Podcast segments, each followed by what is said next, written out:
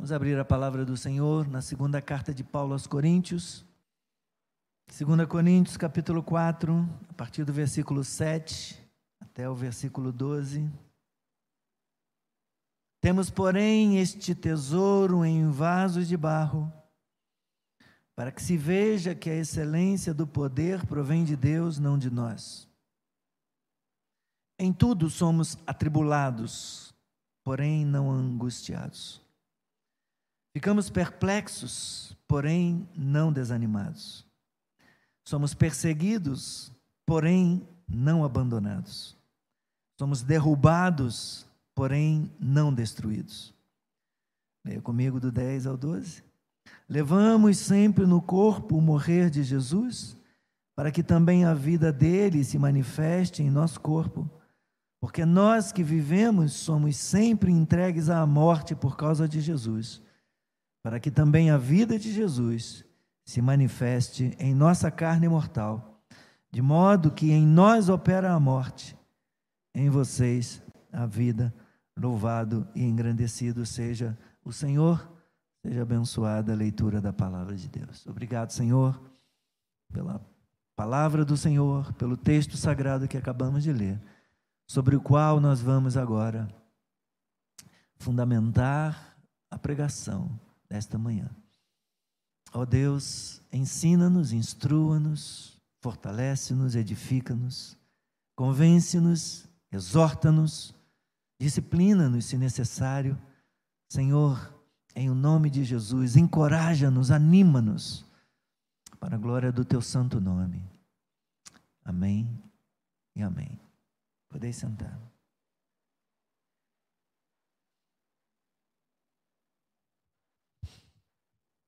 Enquanto me preparava para a mensagem desta manhã, li um pouco a respeito da história de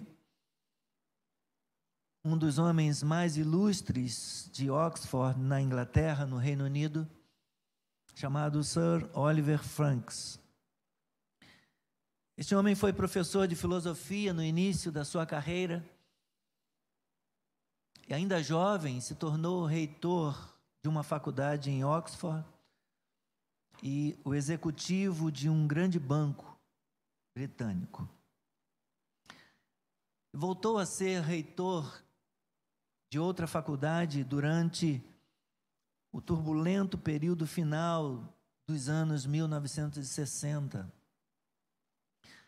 Mas no meio de tudo isso, ele foi escolhido para exercer uma função ainda mais exigente, que ele é, desempenhara nos importantíssimos anos logo após a Segunda Guerra Mundial. Naquela época, a Guerra Fria, que era uma disputa entre as duas superpotências da época, os Estados Unidos e a Rússia, isso aconteceu no período entre 1947 a 89. Então, naquele período começou é, a Guerra Fria e surgiu também, ou foi estabelecida a OTAN, que às vezes nós ouvimos falar, a Organização do Tratado do Atlântico Norte. Nesse período, o Sir Oliver Franks era um embaixador britânico nos Estados Unidos. E como embaixador, ele se comunicava diariamente com o presidente de um lado do Atlântico e com o primeiro-ministro do outro lado. Ele se tornou o confidente de algumas das pessoas mais poderosas do mundo. E por causa disso, com frequência, ele tinha de enviar mensagens ultra secretas, importantes e urgentes entre Washington e Londres. Era muito arriscado usar o telefone. As linhas telefônicas, com certeza absoluta, estavam grampeadas. Havia um malote diplomático que ia e vinha todos os dias levando documentos secretos em um avião que cruzava o Atlântico. E assim, esse era o método que ele usava para a maioria de suas mensagens importantes e confidenciais. Mas quando algo era realmente confidencial, para lá de secreto e desesperadamente urgente, ele não colocava no malote que todo mundo sabia que era importante. Ele colocava num envelope comum e despachava no correio normal, como se fosse uma carta qualquer, uma carta simples. De certa maneira era um blefe, né? Era um risco que ele corria, mas era um blefe. Ele, o que era urgentíssimo e ultra secreto, e mais que importante, ele não botava no malote das coisas é, caracterizadas dessa forma, ele colocava no envelope comum, no envelope simples e normal. Texto bíblico dessa manhã, meus irmãos, nesse texto, ao falar sobre tesouros que são abrigados em vasos de barro, o que Paulo está dizendo é que não existe a mínima chance de alguém confundir o conteúdo do envelope com o próprio envelope. Singelo, simples sem nada de especial. Não há nada de especial na embalagem. Não há nada de especial no embrulho. Especial é o presente. Especial é o que tem dentro. O mensageiro não é importante. A mensagem é o que importa. A mensagem é o que se revela como vital e urgente. Os coríntios estavam olhando para o envelope, estavam olhando para Paulo como uma figura pública, estavam olhando para o seu estilo. Ah, eu não fiquei por causa do estilo, eu não me adequei, eu não me adaptei ao estilo do pregador, ao estilo da pregação, como às vezes acontece. Eu não me adaptei a essa coisa dele dizer que se alegrava mais na fraqueza. E afinal de contas também ele já está velho, já está se aproximando da hora da morte.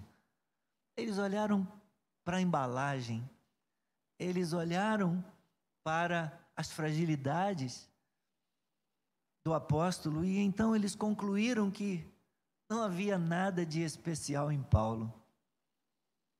Eles queriam alguém que fosse forte, aparentemente forte, um líder poderoso, influente, eloquente. Não, diz Paulo. Vocês estão colocando o foco na coisa errada. Vocês estão perdendo o foco e deixando de atingir o alvo. Exatamente porque a mensagem é de vital importância, o mensageiro deve ser descartável. E às vezes, nós que pregamos, nós que dirigimos a igreja, nós que lideramos, nos sentimos exatamente assim, descartáveis. Porque o que importa não é a embalagem, o que importa não é o vaso, o que importa é o conteúdo, o que importa é o tesouro que o vaso transporta. É como colocar tesouros em potes de barro ou em vasos de cerâmica, diz Paulo. Eles são frágeis, eles quebram com facilidade. Eles são descartáveis mesmo. Mas o que importa é o tesouro. Se não fosse assim, meus irmãos, Paulo nos ensina nesta manhã, os jarros poderiam se considerar importantes. O envelope poderia pensar que é carta. E assim Paulo começa a descrição do que é do que é a vida para um apóstolo genuíno. Algo que ele vai repetir ao longo de toda a carta.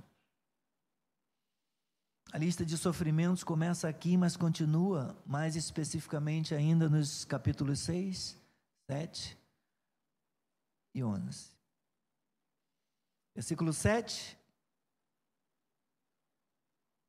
Temos, porém, este tesouro em vasos de barro.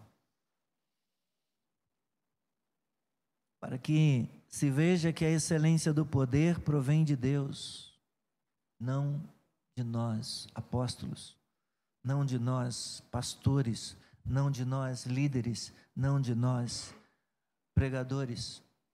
No contexto aqui, meus irmãos, vasos de barro são os apóstolos. Vasos de barro são aqueles que ministram o evangelho. O tesouro é o ministério do evangelho acompanhado do poder de Deus. Nossa fraqueza estabelece um grande contraste com a glória do evangelho. E Paulo relembra-nos que a maneira de Deus atuar e agir é através daqueles que são fracos, é através daqueles que, que não são nada impressionantes aos olhos do mundo, são frágeis como um pote de barro, como um vaso de cerâmica. Assim como presentes de valor inestimável, embrulhados em papel simples. Os ministros do Evangelho, meus irmãos, como Paulo, também são frágeis. Eles apenas administram os tesouros do Evangelho. Qual a finalidade disso? Porque esse contraste entre o grandioso poder de Deus em Sua graça para com o mundo e a incapacidade humana dos ministros. Porque esse contraste o próprio Paulo explica no texto aí do versículo 7 para que se veja que a excelência do poder não vem do apóstolo, que a excelência do poder não vem do bispo, que a excelência do poder não vem do ministro, que a excelência do poder não vem do missionário, não vem do diácono, não vem do líder, que a excelência do poder que se saiba, que se conheça, que se veja, que se aprenda, que a excelência do poder provém de Deus e não de nós. Não do homem não do homem. Temos, porém, este tesouro em vaso de barro, para que se veja que a excelência do poder provém de Deus e não de nós. Quanto a nós, olhe para a nossa vida. Se você não quiser olhar para a sua própria vida, em tudo somos atribulados porém não angustiados. Ficamos perplexos, porém não desanimados. Somos perseguidos, porém não abandonados. Somos derrubados, porém não destruídos. Aleluia. Irmãos, o grande evangelista, o grande apóstolo e teólogo também, Paulo, ele enfrentou desencorajamentos, ele enfrentou perseguições, ele enfrentou lutas.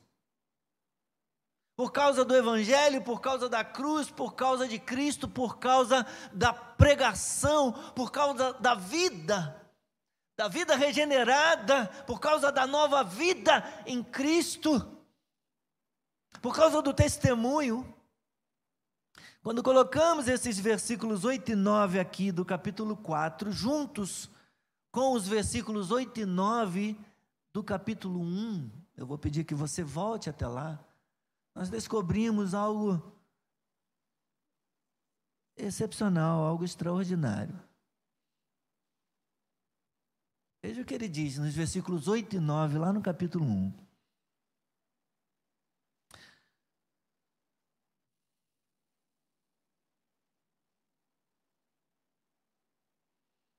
Estou esperando os irmãos encontrarem aí as.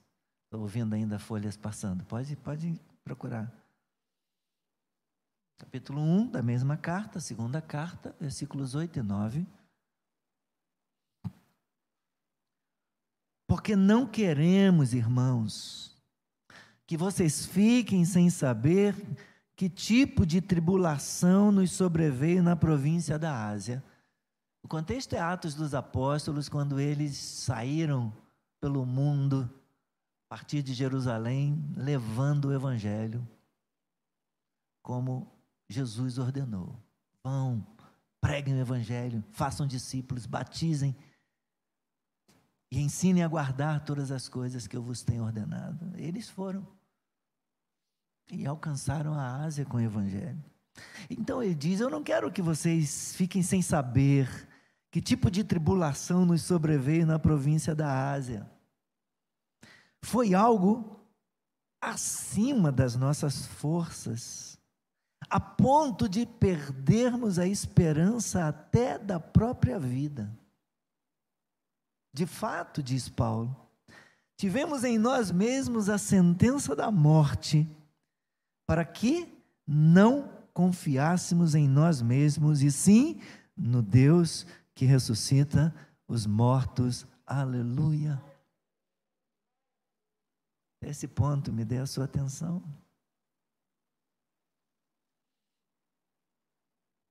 Em outras palavras, meus irmãos, Paulo diz: estamos debaixo de todo tipo de pressão. Esse é o sentido da palavra atribulados, e não é assim que muitas vezes nos encontramos na vida, pressionados por todos os lados, como que, como que se é, é, é quisessem nos esmagar. Estamos debaixo de todo tipo de pressão. Porém, ainda assim, não estamos totalmente angustiados. Sentimos-nos sem rumo, perplexos com os acontecimentos, com as circunstâncias, mas não deixados à própria sorte, não desanimados. Somos perseguidos, porém não abandonados, não estamos sozinhos, não abandonados, ficamos derrubados, às vezes, mas não destruídos. Quando lemos o capítulo 1, versículos 8 e 9, como fizemos há pouco, irmãos, nós descobrimos que na ocasião em que isso aconteceu na província da Ásia, Paulo realmente sentiu que estava sendo oprimido além das próprias forças, a ponto de perder a esperança e de sentir-se é, como se fosse é, receber uma sentença de morte, ou como se tivesse recebido uma sentença de morte, e fosse ser aniquilado, e fosse ser destruído. Pois na sequência lá do versículo 10 a gente vê ele dizer: Isso aconteceu para que não confiássemos em nós mesmos, ainda no 9, mas sim no Deus que ressuscita os mortos. Mesmo que tivéssemos recebido uma sentença de morte, nós não confiamos em nós, confiamos no Deus que ressuscita os mortos e que nos faz prevalecer, apesar da sentença de morte recebida, o qual nos livrou e ainda livra e continuará a nos livrar. Ele prossegue no texto, no capítulo 1. Meus irmãos, o que Paulo nos conta aqui no capítulo 4 é como um retrospecto, mas ele não esqueceu que não se sentiu assim durante o processo. Essa passagem é um grande conforto para todos aqueles que estão enfrentando perseguição, para todos aqueles que estão enfrentando tentação e sofrimento e privação e tragédia e todo tipo de desgosto, de desapontamento, de decepção. O gosto amargo que essas coisas trazem. O sentimento é como se você estivesse passando por tudo isso, sentindo todas essas coisas na sua pele, foi assim com Paulo. Mas também pode significar eu estou de fato vivendo o evangelho. Eu estou de fato sendo um cristão. E como diz o escritor N.T. Wright, é isso, exatamente isso que significa ser um servo de Jesus, ser uma serva de Jesus Cristo. É a maneira de ter certeza de que ninguém confundirá o servo com o mestre, ninguém confundirá o envelope com a carta, ninguém confundirá o tesouro com o vaso. Todavia, meus irmãos, nós podemos sempre confiar no Senhor e no poder do Evangelho para enfrentarmos esses desafios. Jesus nunca abandona os que são seus, ele nunca abandona. Ele disse: Eis que estou com vocês todos os dias, até a consumação dos séculos. E como Paulo disse na primeira carta aos Coríntios 1, versículos 9 e 10, essas coisas aconteceram, essas coisas sobrevieram, eles tiveram esse sentimento de sentença de morte para que não confiassem em si mesmos, mas no Deus que ressuscita os mortos, o qual livrou e ainda livra e continuará livrando de tão grande morte, porque Deus venceu a morte. Aleluia.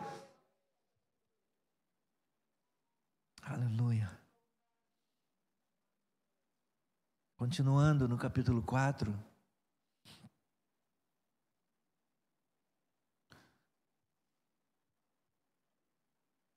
Versículo 10.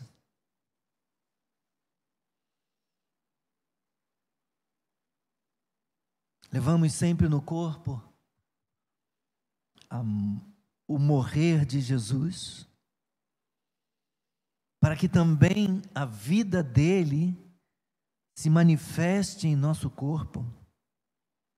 Porque nós que vivemos somos sempre entregues à morte por causa de Jesus, para quê? Para que também a vida de Jesus se manifeste em nossa carne mortal.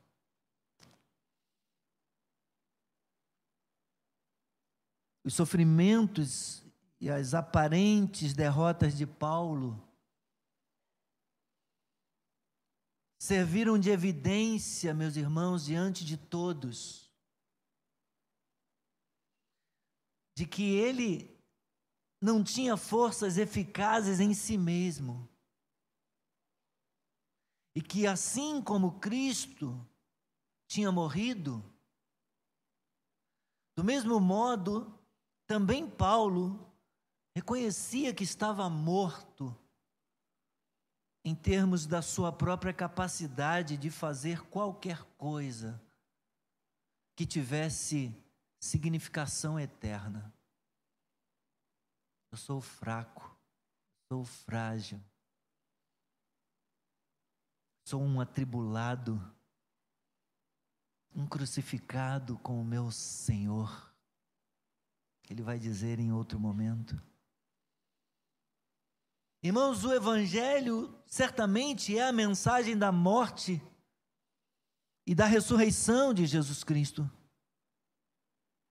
Tudo que Paulo escreve está focado nesses eventos cruciais da fé, da obra de Cristo, sua morte e ressurreição, sua crucificação e ressurreição.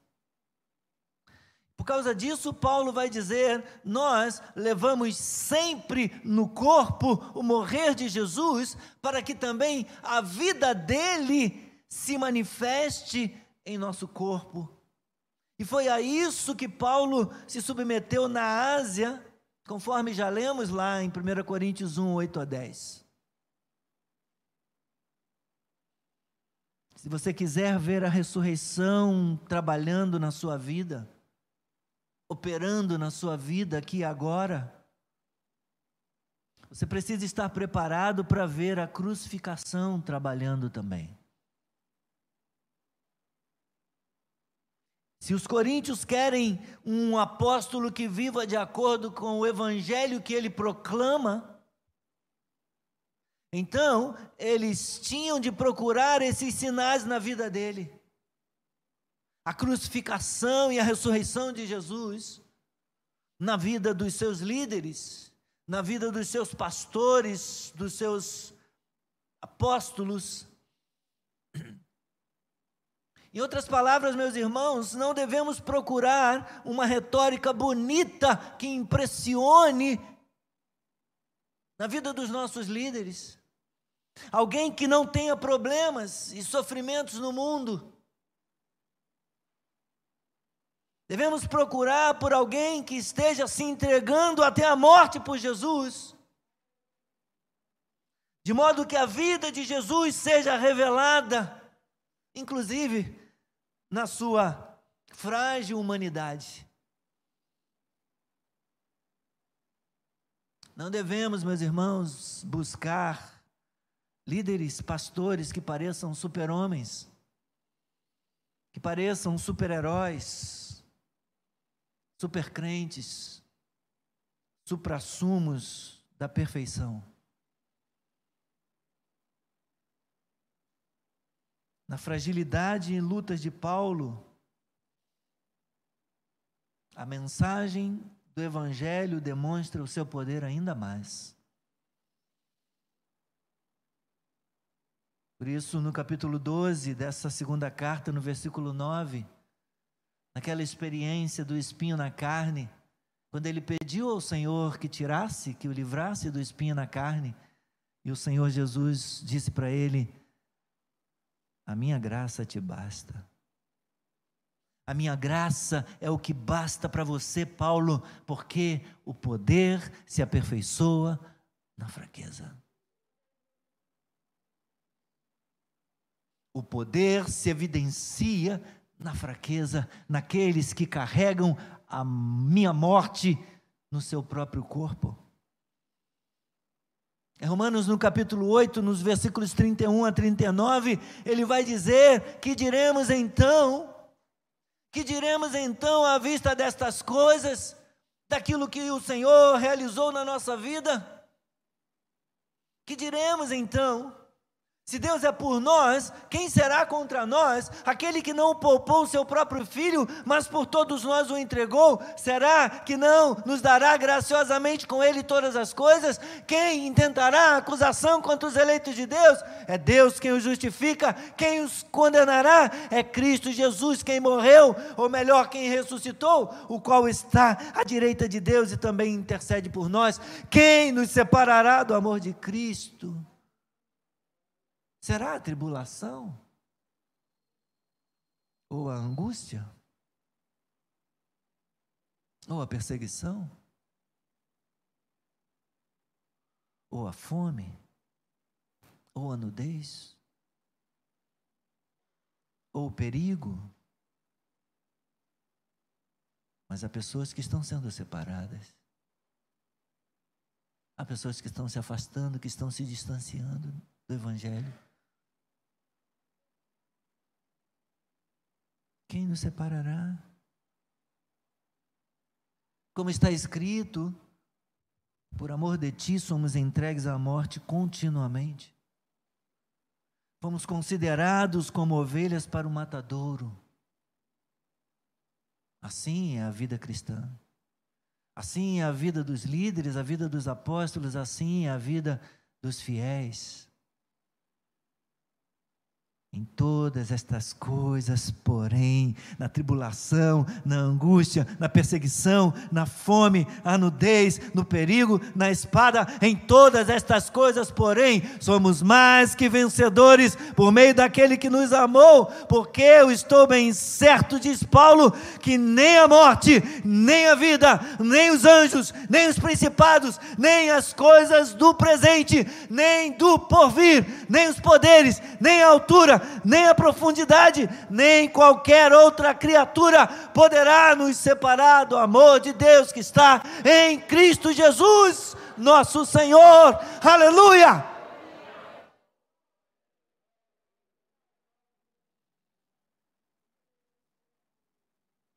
As fraquezas de Paulo, o poder de Jesus se tornava continuamente conhecido.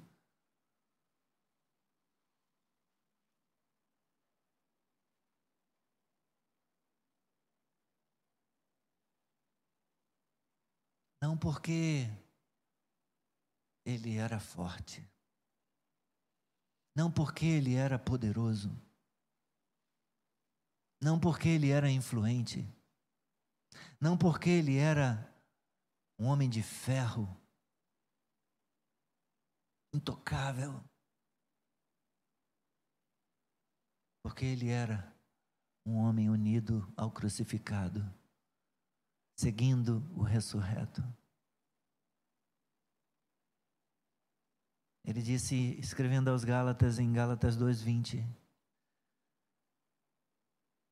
pouquinho antes, no 19, no final do 19, eu estou crucificado com Cristo. Logo, já não sou eu quem vive, mas Cristo vive em mim, e esse viver que agora tenho na carne, vivo pela fé no Filho de Deus que me amou e se entregou por mim.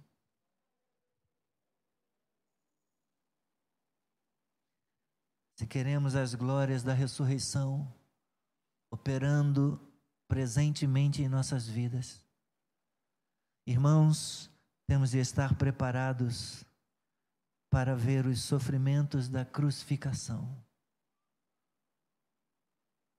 presentes em nós também.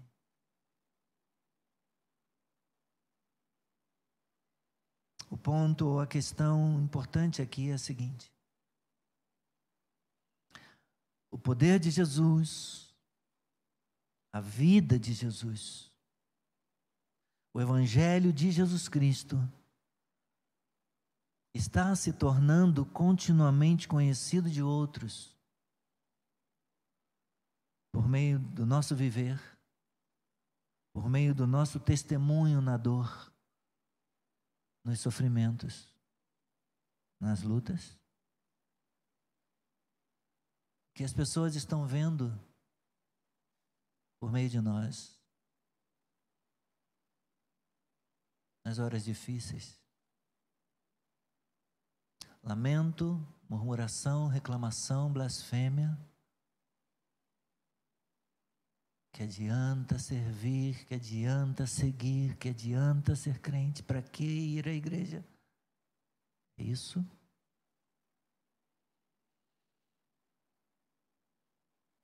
Ou eles estão lendo, estou crucificado com Cristo. E não sou eu que estou vivo, mas Ele está vivo em mim. Mas esse viver que eu agora tenho, eu vivo por fé e não por vistas. Eu vivo pela fé no meu Salvador, no meu Senhor. Eu irei com Ele até o fim.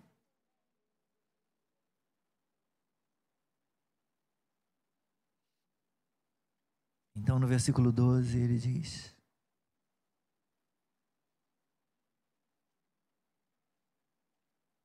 De modo que em nós opera a morte, em vocês a vida.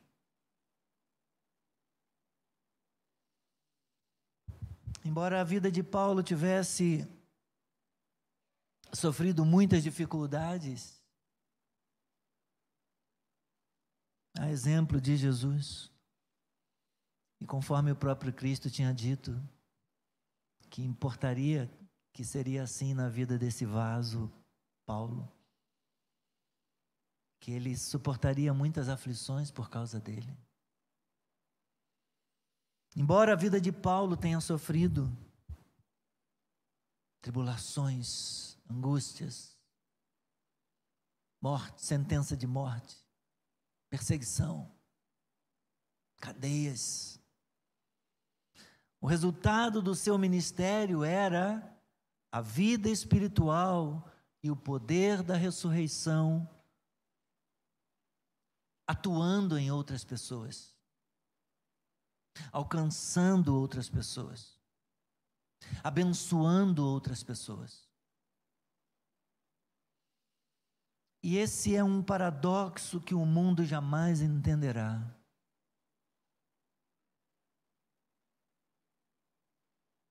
Os recebedores de um ministério podem parecer viver muito melhor neste mundo do que as pessoas que lhes traz o ministério. Porque aquele que traz o ministério pode estar sofrendo por amor ao Evangelho. Paulo, depois de descrever todas essas coisas,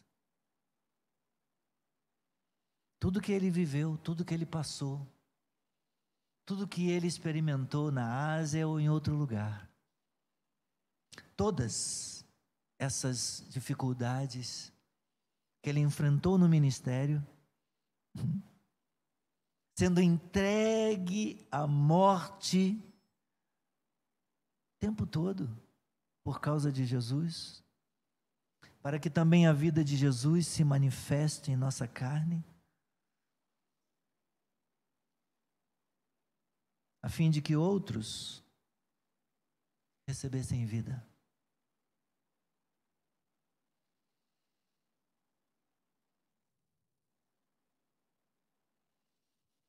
Eu já estou me preparando para terminar, irmãos. Viver e partilhar com outros a vida que recebemos de Cristo, a fé que recebemos de Cristo, salvação, tesouro que recebemos de Cristo. Viver isso e compartilhar com outros às vezes tem um custo muito elevado. O apóstolo Paulo nos instrui, meus irmãos, a olhar além da aflição momentânea, além do sofrimento, e visualizar a glória eterna da salvação em Jesus. Não olhe a tribulação, não olhe o perigo, não olhe a espada, não olhe a perseguição, não olhe a fome, não olhe o vazio, a escassez, a nudez, a necessidade, olhe além.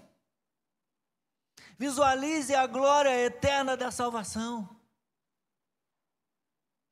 Em nossa confiança em Deus, meus irmãos, o apóstolo Paulo nos diz para olharmos para o tesouro, não para o vaso terreno olharmos para a mensagem confidencial, para lá de pessoal e desesperadamente urgente que Deus nos enviou, e não para o envelope simples.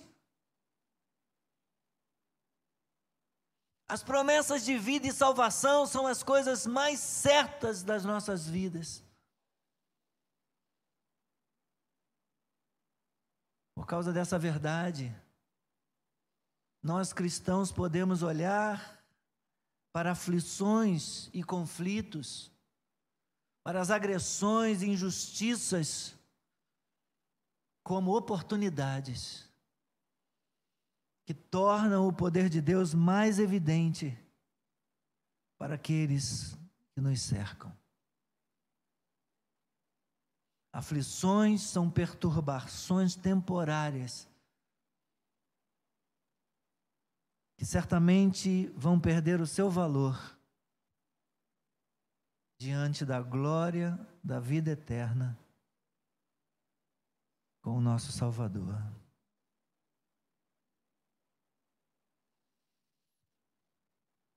Portanto, meus irmãos, temos um tesouro que recebemos dado por Jesus Cristo, o Evangelho da Graça. Por isso, não desanimamos. No versículo 1, que nós não lemos, no capítulo 4, Paulo diz: Tendo este ministério, segundo a misericórdia que nos foi dada, não desanimamos. Capítulo 4, versículo 1. Não desanimamos. Lá no versículo 9, versículo 8. Em tudo somos atribulados, porém não angustiados, ficamos perplexos, porém não desanimados. Não desanimamos não ficamos desanimados. E lá no versículo 16, mais uma vez, ele vai dizer: Por isso, não desanimamos. Por causa do tesouro, por causa daquilo que pessoalmente Jesus entregou para nós, não desanimamos. Não desanimamos, aconteça o que acontecer, não desanimamos. Eu digo para você nesta manhã: não desanime, meu irmão. Não desanime, minha irmã. Não desanime. Seja o fogo que for, que estiver ardendo, trazendo dor, sofrimento, seja a injustiça que for, a tribulação, a perseguição, não desanime, não desanime. Estas aflições são temporárias, elas vão perder o seu valor, elas não podem se comparar com aquilo que Deus tem preparado para aqueles que o amam. Amém? Não desanime. Não desanime. Não desanime. Tantos louvores me vêm ao coração, nem olhos viram, nem ouvidos ouviram, nem jamais penetrou em coração humano que Deus tem preparado para aqueles que o amam. Não desanime, Deus proverá, Deus velará por ti, Deus cuidará de ti no seu viver, no seu sofrer, seu olhar te acompanhará, Deus velará Deus está cuidando. Deus está velando. Não desanime. Aleluia. Vamos aplaudir o Senhor. Vamos bendizer.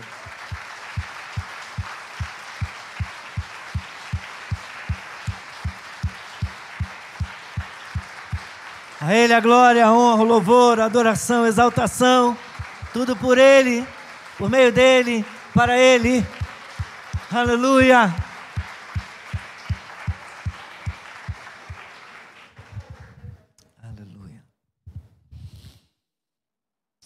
Nós estamos encerrando aqui a mensagem desta manhã, a transmissão do nosso culto, e mais uma vez queremos agradecer sua confiança, sua companhia. Muito obrigado. Nosso desejo é conhecê-lo, nosso desejo é recebê-lo na comunhão, no culto presencial. E convidamos você para estar presente logo mais às 18 horas. Mas entendemos se houver uma razão que justifique a sua ausência. Entendemos e respeitamos. E se não tiver jeito para você estar aqui, então ficamos felizes de ter você do outro lado, acompanhando nossas transmissões. Deus te abençoe.